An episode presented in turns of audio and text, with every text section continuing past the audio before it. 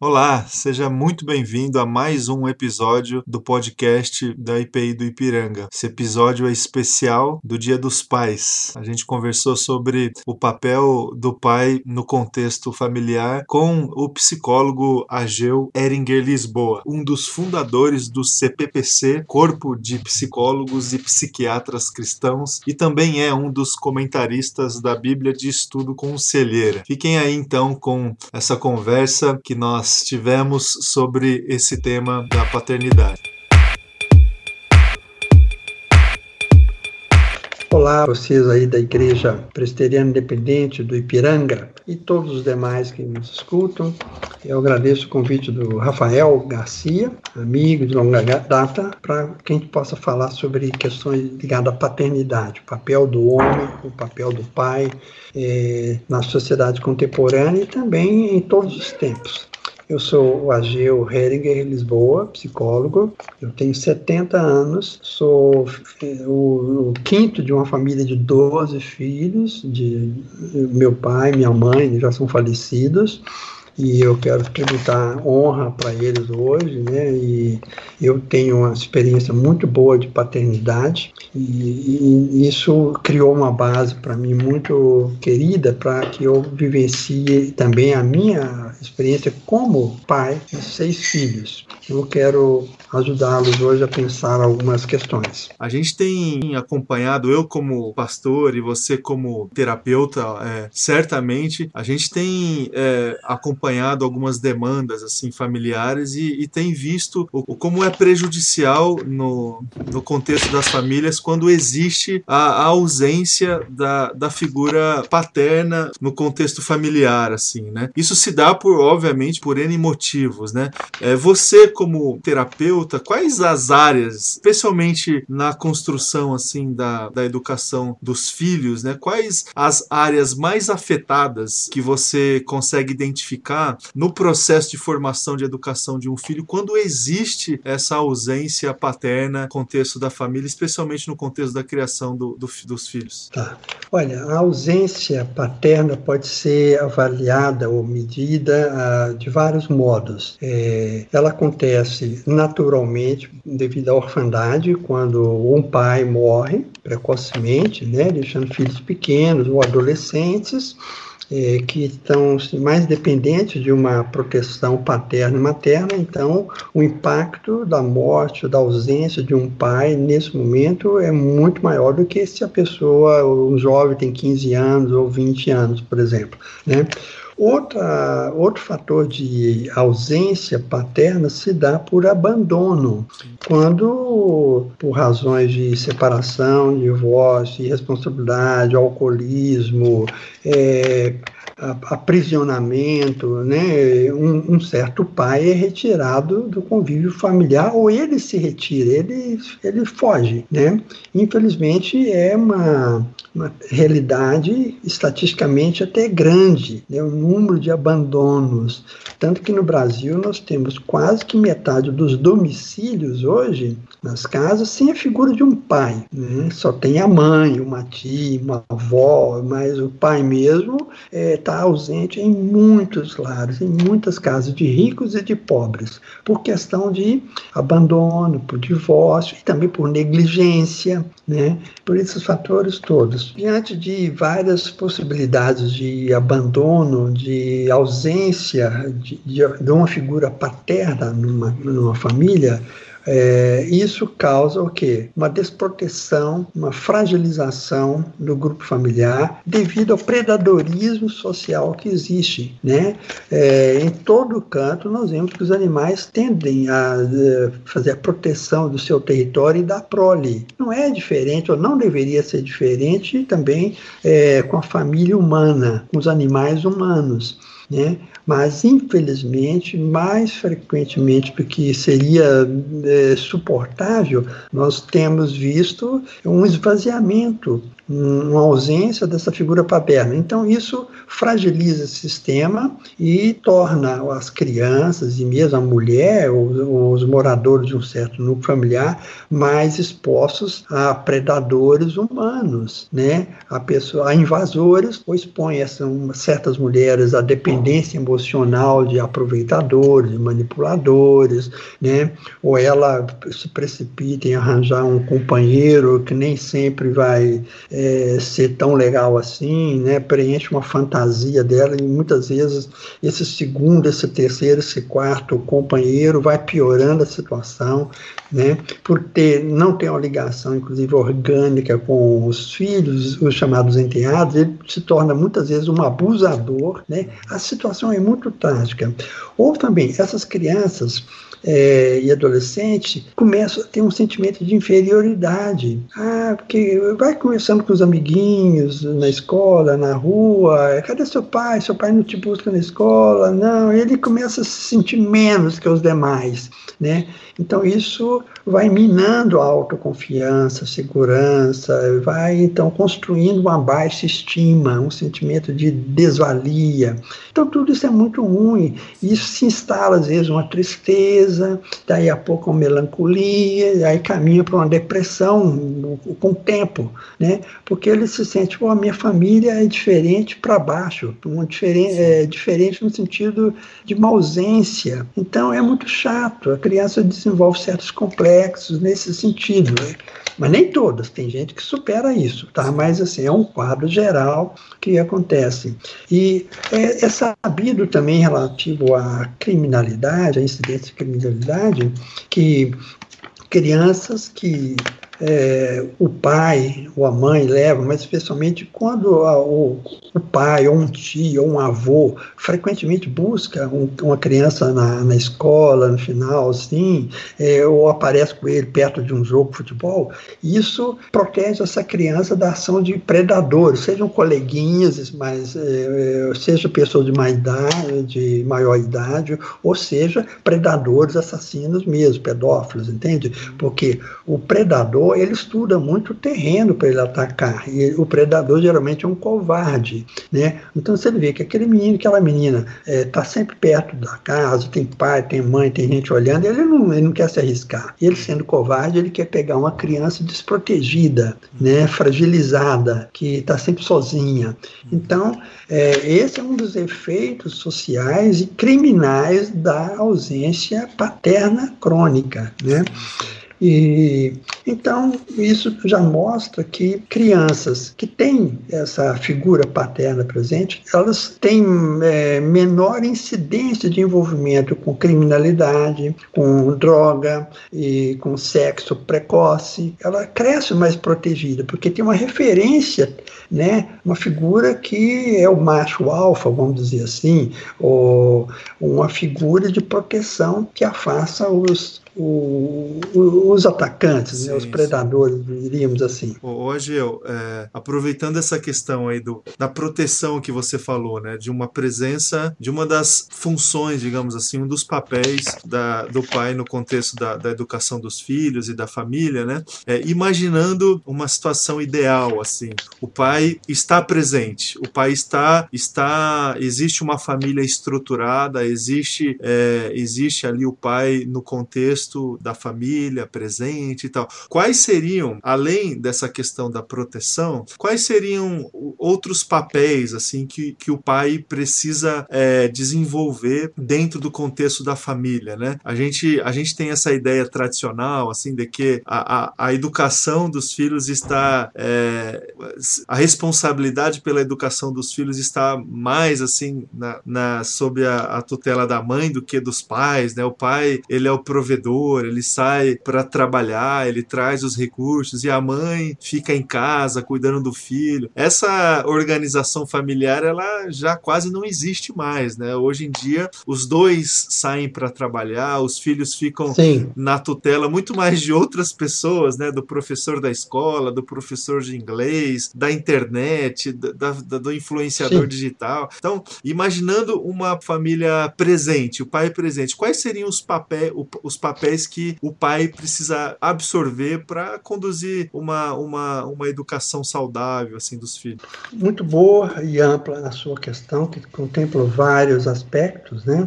Eu quero até incluir um elemento aqui, o seguinte, que é, se tem ausências, é, orfandade, abandono e que, com todas as sequelas ruins que isso pode provocar, nós temos também presenças ruins, perver, é, presenças perversas.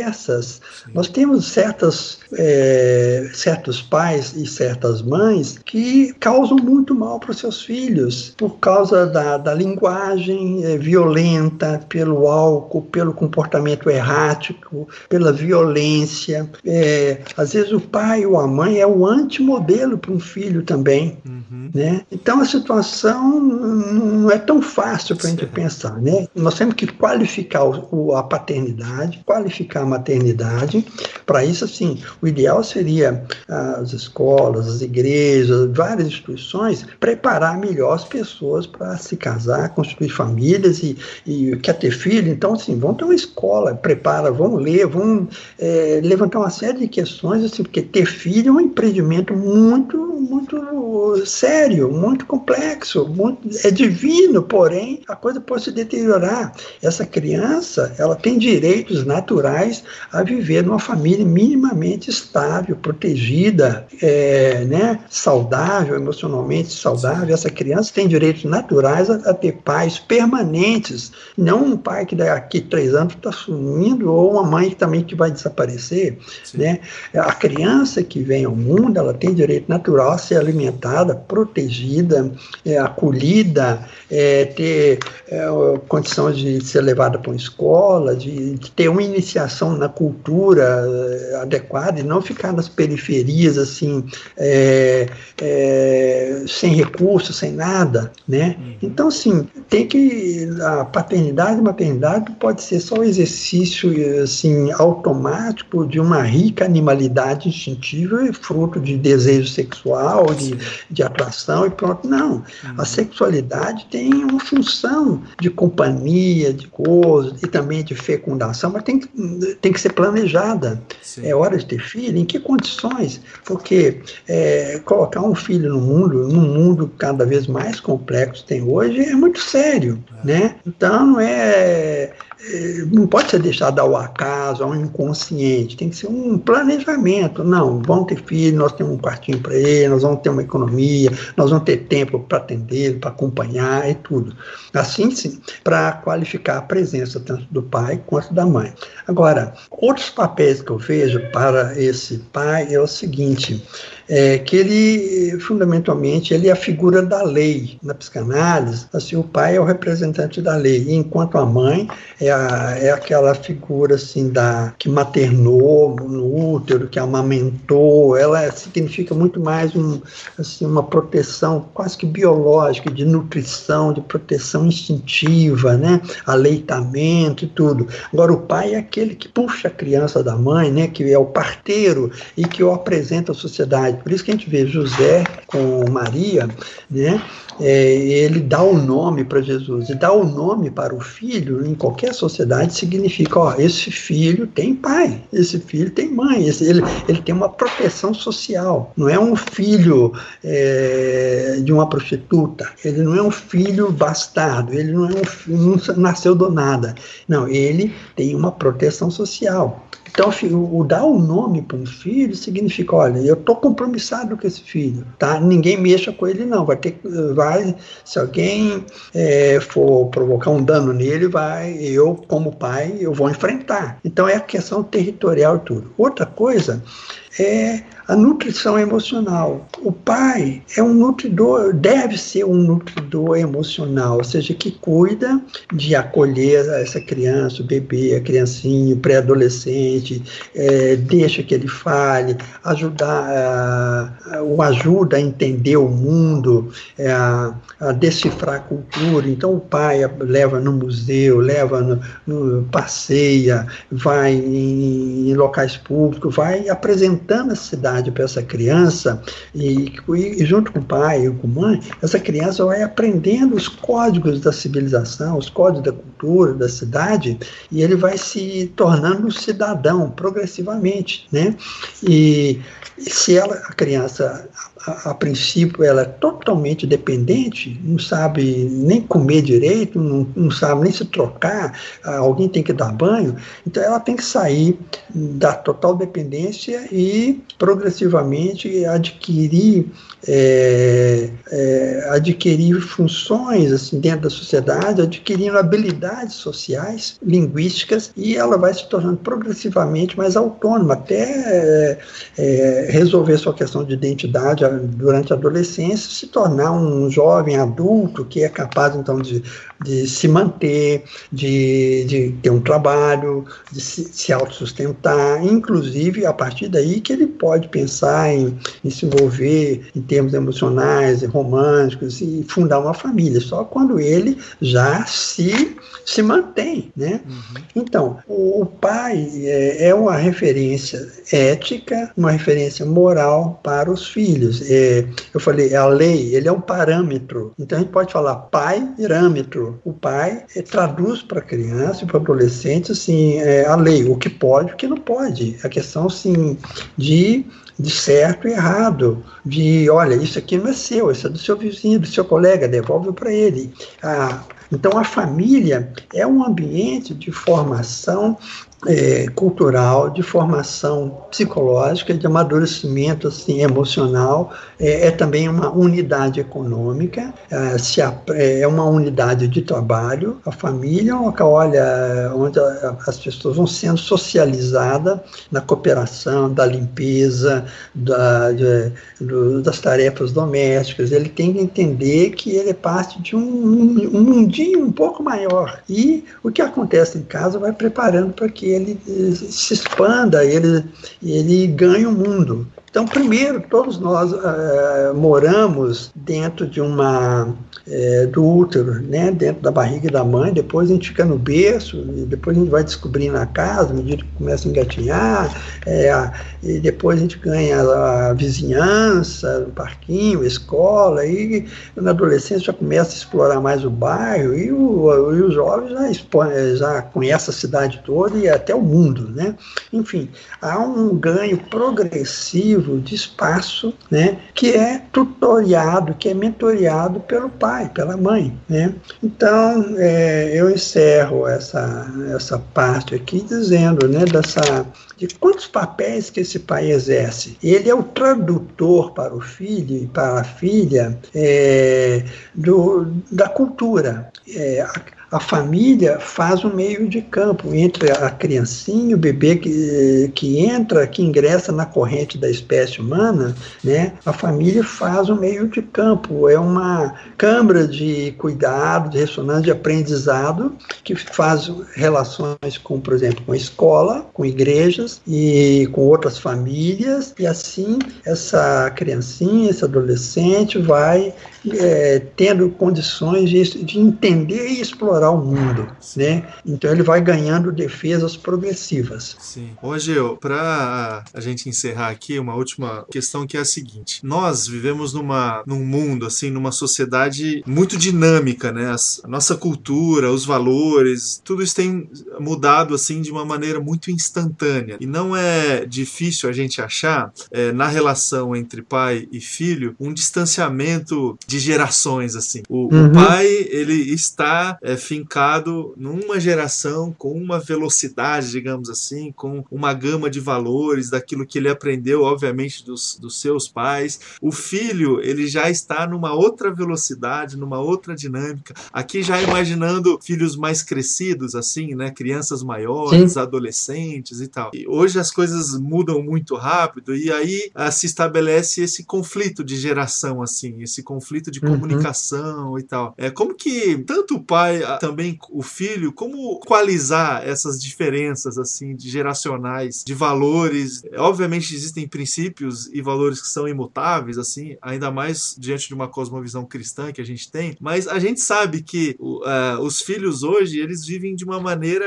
digital, o pensamento é muito mais instantâneo, muito mais intuitivo. Pais, eles vivem em outra em outra velocidade, digamos assim, né? Como assim equalizar essa diferença, quase que um abismo geracional que existe aí entre entre os pais e alguns filhos na, na, nessa relação aí. Quais seriam as dicas assim, os antídotos de comunicação na relação é. que poderia minimizar essa essa questão? Muito boa questão que trata então dos fenômenos de comunicação transgeracional ou intergeracional. É, durante milênios, nós tivemos um padrão assim, que gerações antigas detinham mais experiência, e, e isso é normal, e é fato, e até hoje, detém mais conhecimento, mais experiência, e transmitir através de ritos, de símbolos, de, e também agora através de, de ensino técnico, ensino planejado, ensino é, universitário, científico. Hoje, toda ciência, universidade, livros, é uma forma de registro da experiência coletiva de uma geração para outra. Então, hoje é uma massa de informação muito grande, mas em outras épocas, é, isso era uma tradição oral, através de cantos, danças, ritos. o pessoal seguia a tradição, que era o único jeito, né? devido à oralidade e tal. Então, as, as figuras antigas, os, os avós, os pais, eram muito respeitados. E há, inclusive, mandamento bíblico no sentido de honrar pai, mãe, os antigos. Isso é uma coisa sagrada em todas as uhum. culturas. Uhum. Por indígena, na Índia, na China, entre os hebreus, é algo assim intocável. Ou seja, cada nova geração deve sua vida às gerações anteriores. Então, isso é um ponto pacífico. Né? É, a gente exige porque alguém nos limpou a bunda, nos, nos escovou o dente, nos deu de mamar, no, nos colocou para dormir, no, nos levou ao médico quando estava com febre, ou seja, então esse reconhecimento é muito importante, né? Da gente saber, olha, eu, eu devo gratidão aos meus genitores, aos meus cuidadores, ou quem me adotou como filho e filha, tá? É, que aí é um ponto muito importante. Paternidade não é só questão de geração, não, é adoção psíquica. Verdadeiro pai verdadeira mãe é aquele que adotou emocionalmente, adotou no coração uma certa criança, um certo, uma certa menina, um certo menino, tendo sido gerado por eles ou não. Esse é o conceito mais, é, assim, digamos, atualizado do, na psicologia do que é uma verdadeira paternidade, maternidade, é, e o que estabelece uma questão de filiação. É a adoção psíquica, é o pai e mãe de fato, não pai e mãe de ato. Que pai e mãe de ato tá cheio aí que são os que depois fogem, né? Que não assume e abandona. Agora, pai e mãe de fato é aquele que, a, além de gerar, adota. Ou então é, não gerou, mas adota, recebe na sua família e com pleno direito, com plena saúde emocional, com, com, com coração. Esse é um conceito. Mas, voltando à questão da transmissão, nós, pela primeira vez, estamos vivendo, nos últimos 30 anos, 20 anos, 10 anos, nós conhecemos uma geração de, de até de pré-adolescentes e adolescentes que detêm, numa área específica da cultura, maior conhecimento ou destreza e habilidade que os pais e os avós que essa geração da, digitalizada que nasceu é, de 30 anos para cá, de 20 especialmente, com internet, com os aplicativos, com essa parafernália toda tecnoeletrônica que muda a cada semana, essa nova geração, é, para isso, é, para eles é natural, eles já vão se envolvendo rapidamente, enquanto o pessoal de 30 para cima tem mais dificuldade, né? É, porque ele, tá, ele já está feito a outras técnicas, a outras tecnologias que também são boas, tá? Mas essa tecnologia tecnologia agora digitalizada é, coloca na mão dos jovens e adolescentes uma oportunidade única de, é, é, de pegar o vovô, a, a, o pai, a mãe e falar, olha, é assim, não é assim que faz. Não, mãe, então eles se tornam mestres, ensinadores, treinadores, às vezes muito exigentes até, né, do pai, da mãe, da tia, resolve dar um problema no computador, no celular. Não, nem assim, né, a gente entrega para os filhos para eles resolverem, em dois minutos eles resolvem, enquanto um adulto fica batendo cabeça, né? Então, esse é um elemento que mudou a configuração de poder dentro das famílias, que daí tem muito adolescente que está arrogante, ele acha que ele é o inteligente, ele é o sabido, e começa, assim, usar de um autoritarismo em cima de pai e mãe e cai no desrespeito. Então, é preciso que pai e mãe coloquem ele no devido lugar. Fala, ok, tudo bem, cara, olha, mas você sabe isso porque eu comprei com meu dinheiro, tá bom? Eu que pago a sua internet. É, eu que sustento, então, menos, devagar, ok? Agradeço a sua competência, mas vamos caminhar junto, tá? Lembre que quem tocou fralda sua sou eu, né? Eu acho que a gente tem que sempre lembrar, sabe? Quem limpou sua bunda fui eu, né? Então, vamos caminhar devagar. Agora, é, vejamos o seguinte, é, hoje há um risco de pessoal de 30 anos para baixo saber muito mais detalhes da vida de jogador de futebol, de um time do exterior, ou de uma artista de uma série lá da, da Inglaterra, ou conhecer mais detalhes do detalhe de, de, um, de, uma, de um livro, de um personagem, tudo, do que ele saber sobre a história da sua própria família. Então, um, um antídoto contra a alienação é, filial, né, alienação parental também, é isso, que ah, as famílias possam contar suas histórias. Nós temos que valorizar o vovô, a tia, ter sessões nas casas quando se reúne em determinadas ocasiões, de contação de histórias, de fazer. E aí os jovens podem ajudar como? Você pega fotografias de, do bisavô, do avô, e, que, e vai montando, levanta é, fotos, e às vezes pequenos filmes com narrativas, identifica as pessoas e entrega para os jovens fazer uma, uma montagem é, no computador, né, e ele apresenta depois uma coisa inteligente, a história daquela avó, daquela mãe, daquele tio. Isso sim, entende? É, a gente pode unir as duas coisas, o conhecimento, a vivência dos antigos com essa expertise tecnológica dos adolescentes, que podem então fazer assim alguns materiais muito bonitos, né, para conhecer a história, o sofrimento que essa avó passou, aquele avô, aquele tio, aquele pai que, olha, não tinha luz elétrica, não tinha emprego, trabalhava na roça ou na fábrica, teve uma vida difícil, mas teve uma vida honrada, né? É, e agora, pô, você jovem, tem conforto, tem isso, tem aquilo, e fica aí chorando porque está querendo um tênis de 800 reais, me tira os tubos, entende? Uhum. Então, assim, é preciso que essa nova geração conheça o que aconteceu com gerações de 30, 60, 80, 100 anos atrás. Isso esse é uma questão de realidade para ele ter, então, é, a garra que os antigos tiveram que aprender na marra, essa geração que, da, é, que é, vivenciou guerra mundial, segundo, até a primeira, entende? É bom trazer esse mundo para eles, falar, ó, o mundo que vocês têm hoje, se vocês têm certos benefícios, é porque tem uma história. E também o mal que o mundo tem hoje, a questão ecológica, né, a questão dos riscos que a humanidade está é, vivenciando hoje, é por causa de, da transformação da indústria, do consumo, do conforto que é, tem sido trazido para todo mundo, mas isso tem um preço. E compete à geração de vocês fazer uma mudança, é, não serem consumistas, não ficar exigindo troca de computador a cada ano, de celular a cada ano também, não. Tem que fazer as coisas durar, é, não, não caia nesse conto de achar que uma coisa que tem uma marca famosa é, é necessariamente melhor, não. Você está pagando marketing, está pagando um monte de coisa.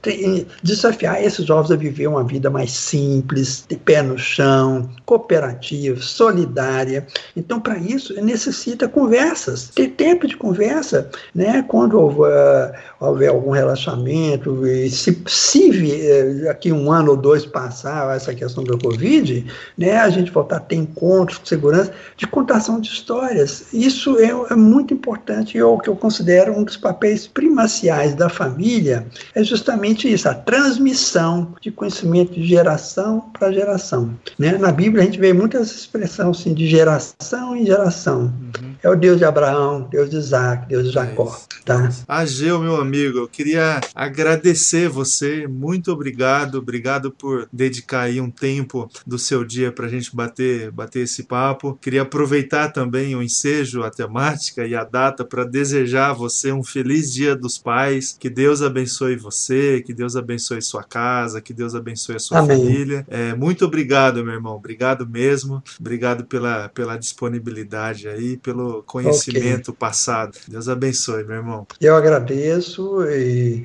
e, por essa homenagem. Eu tenho seis filhos queridos que me dá muita alegria, tá? Eu quero só fazer uma recomendação a todos que me ouvem: é o seguinte, tentem, procure conhecer, presentear uns aos outros com a Bíblia de Estudos Conselheira, que tem mais de 8 mil notas e comentários escritos por terapeutas, psiquiatras, psicólogos, cristãos, é, que trabalhamos a Bíblia inteira e de, é, dentro de uma perspectiva psicoterápica. É uma grande ajuda para entender as questões emocionais, de, de saúde, de relacionamento, de, e questões assim do mundo psíquico, tá bom? Tá, minha, minha, gratidão por essa oportunidade, a bênção de Deus sobre cada família, sobre Amém. cada pai.